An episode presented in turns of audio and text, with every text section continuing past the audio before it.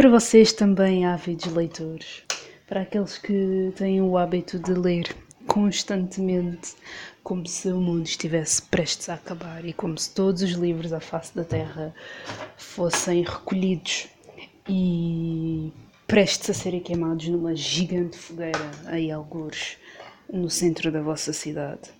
Não vos deixas extremamente desconcertados, incomodados, um tanto possuídos, quando vocês têm um determinado livro para ler há não sei quantos meses e nunca mais o pegam para ler. É que não há de ser a primeira nem a última vez que a mim me acontece isto.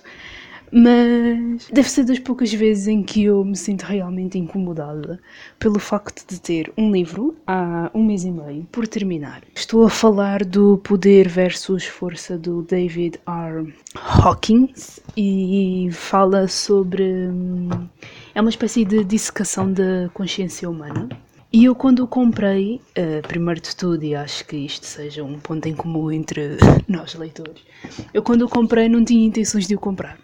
Comprei como uma espécie de resposta aos impulsos de um livro ólico, livro ólico, livro ólico, porque é que eu estou aqui a separar as palavras, de um livro ólico, e estava com uma amiga, ela foi para comprar um livro, ou observar, já nem sei o que é que nós estávamos a fazer na FNAC, só sei que eu naquele exato momento, naquela época, estava com uma vontade quase inexplicável de comprar um livro que me preenchesse e me acomodasse a alma naquele específico momento.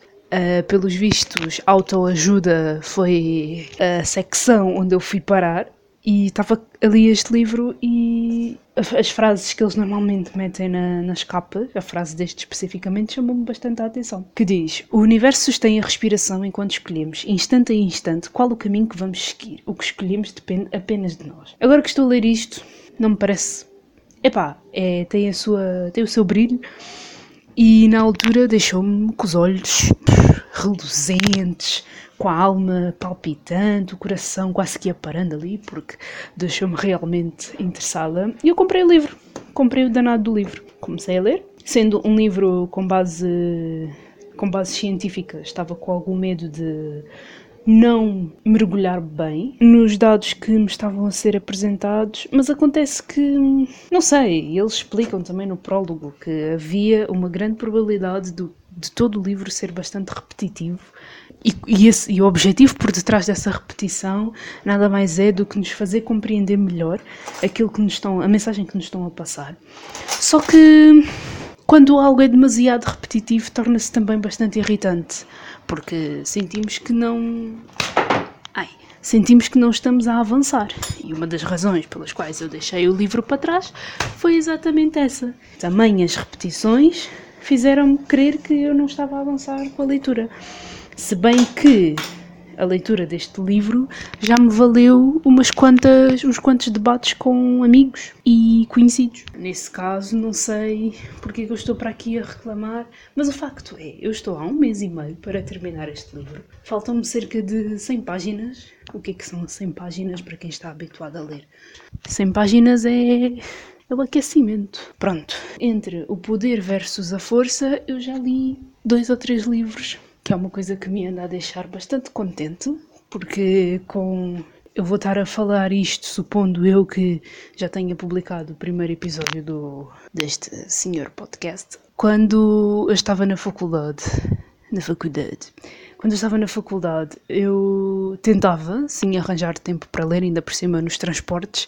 O tempo que eu levava de transporte estava perfeitamente ou para ler um livro inteiro ou para escrever um romance, porque eu levava quase uma eternidade para chegar até à faculdade. E então eu raramente lia. E se eu fizer agora as contas à vida, foram três anos na faculdade, eram três horas de viagem diárias, sim, três horas de viagem diárias e de volta. Nessas três horas, eu sei que eu poderia perfeitamente ler pelo menos metade de um livro. E não lia. Desde que comecei a trabalhar, faz três meses que eu estou a trabalhar. Eu já li cerca de cinco livros. E isso deixa-me extremamente orgulhosa e bastante inquisitiva, penso que seja a palavra, em relação a este livro específico que eu estou para ler há um mês e meio e que nunca mais o termino. Uh, eu gostaria de saber se acontece o mesmo com, com as outras pessoas. Eu acredito que aconteça o mesmo com as outras pessoas. E das duas, uma, eu já deveria ter desistido do livro, que é algo que eu não, não gosto de, de fazer. Há quem também defenda que quando um livro não nos chama realmente a atenção, a solução é deixá-lo de lado. Ou então Arranjo finalmente um tempo, deixo de procrastinar e leio o danado do livro e termino e falo dele no blog e escrevo sobre ele. E assim termino uma fase da minha vida. Porque eu sei que não estando a ler este livro, eu também me estou a impedir de fazer tantas outras coisas. É como se ele representasse um bloqueio na minha mente e nos meus afazeres. E eu detesto essa sensação. Detesto mesmo. É terrível. Mas pronto, penso que era só este desabafo. Quero saber também como é que vocês lidam com o facto de terem livros para ler e nunca mais lerem. O mesmo, acho que o mesmo também se passa com séries e filmes e vídeos e, e podcasts e cenas. Acho que se passa com o consumo geral de conteúdo. Há sempre aquela publicação específica que nós nunca lemos até o fim, aquele áudio que nunca ouvimos até o fim, aquele, aquela série que deixamos a meio, por muito interessante que nos estivesse a aparecer.